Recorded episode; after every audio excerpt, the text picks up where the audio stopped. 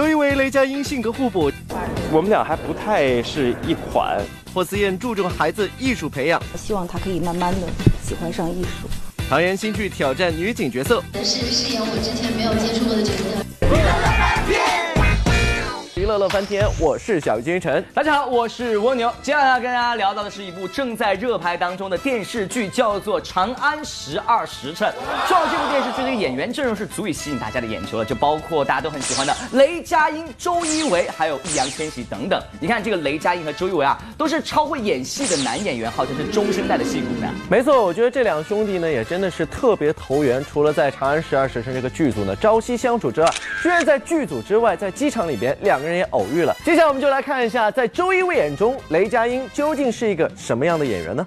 近日，钟楚曦，周一围在北京参加某品牌举办的世界海洋日活动。自打前阵子参加了两档展现演员演技实力和配音能力的综艺节目，周一围的新作品也是备受关注。近来的他一直忙于拍摄新作，往返穿梭在机场。这不，前几日他就恰巧在机场跟雷佳音偶遇了，两人因为合作《长安十二时辰》结识。众所周知，戏外的雷佳音总是给人以放飞自我的形象。不知道面对这样一个自带幽默属性的好友，周一围有啥感受呢？他放飞自我吗？你指的是他每一次在机场出现的样子吗？他还好，他其实，在在在在戏在戏里，他是一个非常非常严谨、对自己有要求以及有想法的演员。呃，和他出来的公众形象不太一样。而周一围一直以来给人的感觉都是十分绅士，但遇上雷佳音这么一个放飞自我的朋友，不知道待久了会不会有所改变呢？我会受到影响，但是很难被他改变。我们俩还不太是一款，而且我们俩可能不太，我们俩可能呃刚好可以相对的互补吧。他经常会逗得我们都哈哈大笑，他有他在的现场，呃还是很愉快的。昨天霍思燕参加某活动，话说演员本身就是艺术工作者，相信孩子的艺术细胞应该也不会少。不知道作为妈妈的霍思燕是否会注重儿子嗯哈在艺术方面的发展呢？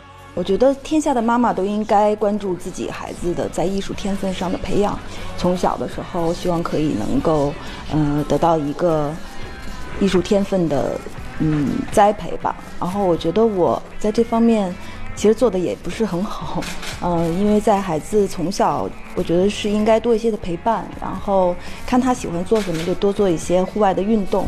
当然艺术方面，然后希望他可以慢慢的喜欢上艺术。嗯哼，在电视节目中的表现着实获得很多观众喜爱，但是作为父母，霍思燕表示，还是希望孩子能够在不被外界打扰的情况下，健康快乐的成长。尔恒拍完《妈妈是超人》以后，我希望他可以全心的回到学校里，好好的跟他们同学相处。然后我觉得小朋友有小朋友的世界。那么作为父母亲，我跟杜江也会依然的非常的黏他、疼他、陪伴他。我觉得作为一个小孩儿，家人的陪伴是最最重要的。当然，我也希望在接下来的生活，尔恒可以交到属于他自己更多的朋友。那么至于公开亮相的部分，可能会非常的减少了。当然，一些公益的活动或者以及朋友的聚会，嗯，小朋友的生日 party，可能他会去参加他自己属于他自己世界里的小 party。昨天，沈梦辰现身上海参加某美食节目录制，在现场，沈梦辰不仅展现了个人厨艺，更是起底了演艺圈内烧菜的一把好手们。这不，蒋欣和宋茜就各凭拿手好菜，得到了沈梦辰力赞。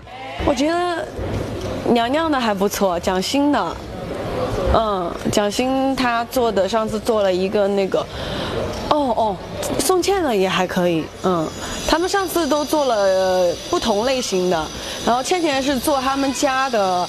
秘制大虾，就是他们家他妈妈研发的，完了做给我们吃，我觉得挺好吃的。然后娘娘是属于就是爆炒的那种，呃牛，嗯，就我觉得很下饭，不一样的味道。夏日逐渐来临，保持身材成为了女艺人们的一大难题。面对严苛的镜头、高清的画面，爱吃的沈梦辰对美食只能一再的克制。以前是属于那种怎么吃都吃不胖的，但是现在就不行了，新陈代谢没有以前快，所以就会要克制。我就会选择，就比如说，如果就一天就吃一顿，如果中午吃了饭，晚上就没有资格再吃饭了；如果中午早上都没吃，那晚上还有资格吃。就是反正一天的指标就是一一餐，呃，看你选择在什。什么时候吃。乐翻天综合报道。接下来时间马上进入到我们乐翻天的一周观影指南。说到六月份，大家不得不提的一部影片，那就是《侏罗纪世界二》了。是那相信大家都知道，《侏罗纪世界一》呢，在全球是取得了很好的票房成绩，所以这一次呢，对于《侏罗纪世界二》的票房，大家有了更多一层的期待了。而且呢，这部电影对于咱们中国影迷来说呢，可以是先睹为快了，因为这部电影在国内的上映时间比北美是提早了一个星期的时间。而且对于我们乐翻天的观众来说，更是可以先睹为快了，因为在接下来时间呢，我们就可以看到这部影片的简单介绍喽。来吧，马上进入到本周的乐翻天一周观影指南。一周电影推荐哪家强，尽在娱乐乐翻天院线观影指南。清淡的六月院线总算在本周迎来了一点活力。首先要推荐的电影就是无数人期待的《侏罗纪世界二》。影片主要讲述了在侏罗纪世界主题公园及豪华度假村被失控的恐龙们摧毁四年后，纳布拉尔岛已经被人类遗弃。岛上幸存的恐龙们在丛林中自给自足。当岛上休眠火山开始活跃以后，欧文与克莱尔发起了一场运动，想要保护岛上幸存的恐龙们免于灭绝。《侏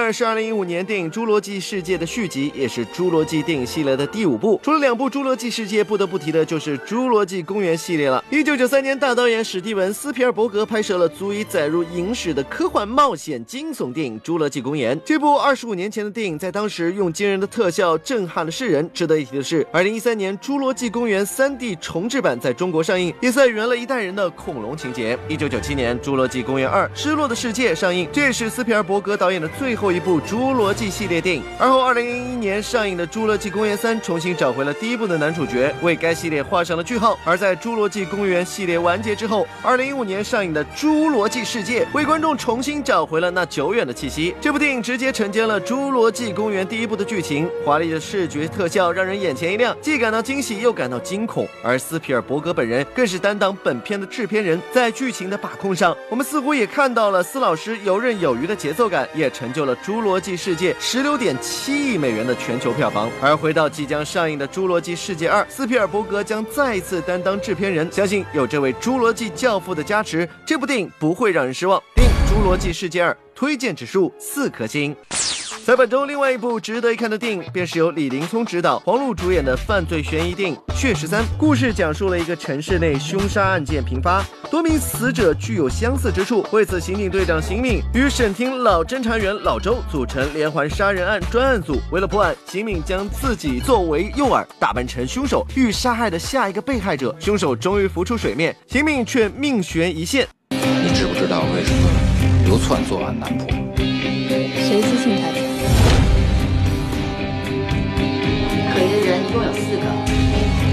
请求带队抓捕。没有直接的证据，人抓了也是白搭。我们现在指控你买凶杀人，我没杀人，你信我，我没杀人，我没杀人。你到底做了什么？你自己心里清楚。犯罪悬疑电影如今慢慢在我国的电影市场上成长为一个不可忽视的种类。光在今年就有不少佳作产生，大制作上有《唐人街探案二》，小制作有《爆裂无声》。可以说，这类型的电影极具创作空间，也最容易出彩。而这部《血十三》，导演年仅三十岁的海归派，也没有什么大腕助阵，但相信小制作也会有佳作。这部电影值得期待一下。电影《血十三》推荐指数三颗星。好了，以上就是本周乐翻天一周院线观影指南的全部内容。掌控一周院线电影精华，让你迅速掌握观影方向。我们下周再见。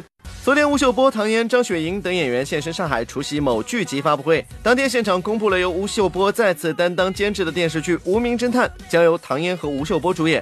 值得一提的是，在这部悬疑探案剧集中，唐嫣将首次尝试出演女警角色。哦，我很高兴这一次可以有机会跟波叔而且是饰演我之前没有接触过的角色，是一位女警，而且是呃大上海的第一代女警，所以我觉得呃这对我来说是一次挑战，我自己也很期待。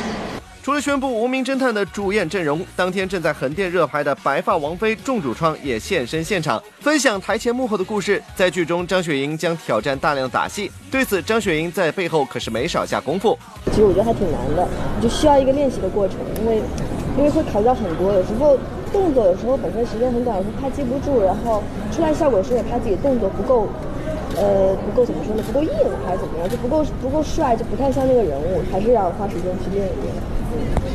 由张鹏执导、刘嘉玲、梁家辉以及吴磊主演的奇幻动作电影《阿修罗》即将于七月十三号正式与观众见面。这部片讲述了一个善良而贫穷的牧羊少年误入了一个极致欲望世界，他的命运发生了翻天覆地变化的故事。鲜少出现在大荧幕的吴磊这次搭档梁家辉和刘嘉玲两位实力派演员，不知道压力会不会很大呢？嘉辉哥和嘉玲姐都是实力爆棚的前辈嘛，然后一开始知道要跟他们演对手戏的时候，就内心就特别的忐忑，就感觉就要就要上考场一样。然后不过后来合作下来，就是他们两位都非常照顾我，然后也学到学到了特别多。虚心学习是演技进步的保障。不过，要想给影迷带来更多更好的作品，光学习是不够的。三人之间对于角色的诠释和磨合也至关重要啊。因为我们三个人其实某种意义上在演一个人，所以说有时候我们三个人，我们三个人需要互相配合，互相的彼此的动作和表演去演。就其实，到时候大家看了就知道了。乐翻天综合报道，高考呢是刚刚结束，相信参加高考的同学们呢都可以好好放松一下，而且呢马上就要迎来暑假了。我又想到以前进入暑假当中呢，就会有一些很多经典的电视剧会出现在我们的眼帘。哎，对比方说什么《西游记》啊，或者《新白娘子传奇》等等。那这次我觉得不得不提的还有一部，那就是这个当年非常红的《爱情公寓》。而说到《爱情公寓》呢，我觉得里面有个角色让我印象非常深刻，那就是王传君所出演的又萌又可爱的关谷了。哎，说到这个王传君的话呢，其实在这个《爱情》。公寓之后呢，也是陆陆续续拍摄不少的一些电影作品。但是说到这个角色留下深刻印象的呢，那并不是太多。那但是这一次呢，王传君又带着自己的全新的电影作品《我不是药神》来到福州跟大家见面了。也希望呢，他这个全新的角色给我们带来更多突破和新的挑战。今日电影《我不是药神》两位主创王传君、谭卓现身福建师范大学，与高校同学分享影片幕后的那些故事。令人惊喜的是，在活动现场，《我不是药神》公开长达一个小时的精彩片段。一解观众对影片的期待之苦。告诉大家一个好消息，我们三千元的药只卖两千，五千块钱你还收不？命就是钱。电影有温情有幽默，讲述徐峥所饰演的药贩子勇哥集结王传君、谭卓等一众人，展开了一段戏剧性的逆袭故事。作为暑期档第一部与观众见面的电影《我不是药神》，不仅有实力派演员倾力加盟，更将幽默元素巧妙升级。在嬉笑怒骂的背后，电影更多的是在讲述人性、传递正能量，以幽默与温情治愈生活中的小确丧。我为什么会选择这样一类电影？因为首先我本身会对人非常关注，我觉得人是根本。嗯，然后同时作为一个成人，一方面我觉得自己是非常的微小的和。一个凡夫俗子，我们经常会在成长的路上遇见很多问题，我们的迷茫，我们的困惑，我们的诱惑。我需要这些严肃的东西能帮助我停下来想一想。我通过他们反映的问题，让他们来照见我自己。那作为电影人，我们所能身体力行的就是我们去拍有意义的电影，不管是一个人看到，十个人看到，哪怕很少的人，我们做了，我的行动就是最好的证明。而话说回来，好戏还得靠演员磨。现场，王传君和谭卓就大吐了一番苦水啊！为了塑造好角色，两人可没有少下功夫呢。传君虽然平时给大家感觉就很嘻嘻哈哈的，什么都不在乎那种，但是他真的是其实很认真的一个人。当时传君真是从一个一个很正宗的帅哥，为了那个造型，把自己头发很多地方剃秃，然后眼含着热泪，咬着嘴唇。对，但是他自己的决定，然后。很长一段时间不吃饭，每天跳绳五千个，后来加到八千个。第一次见到我卓姐，卓姐走路的时候差不多是这个样子的。那那个时候我想，哇，这跳舞可能难度很高吧，而且又是跳钢管舞。然后她天天练，而每次见到，我们因为当时很认真的在准备这个剧本的时候，我们每天要围读剧本，还要排练啊，真的排练啊。然后每天在那边你就听到有一个人，我们在那对词，有一个人在边上，哎呦，哎呦。